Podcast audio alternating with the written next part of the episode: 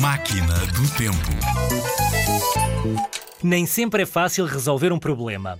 E quando finalmente conseguimos, costumamos dizer em português que lhe demos a volta. É ou não é? Sim, sim. Olha, pois em espanhol ou castelhano tens uma expressão muito engraçada para falar disso: dar a volta à tortilha.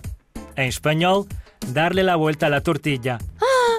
Mas isso é incrível. Sim, e calha bem até porque a tortilha é um prato mesmo espanhol.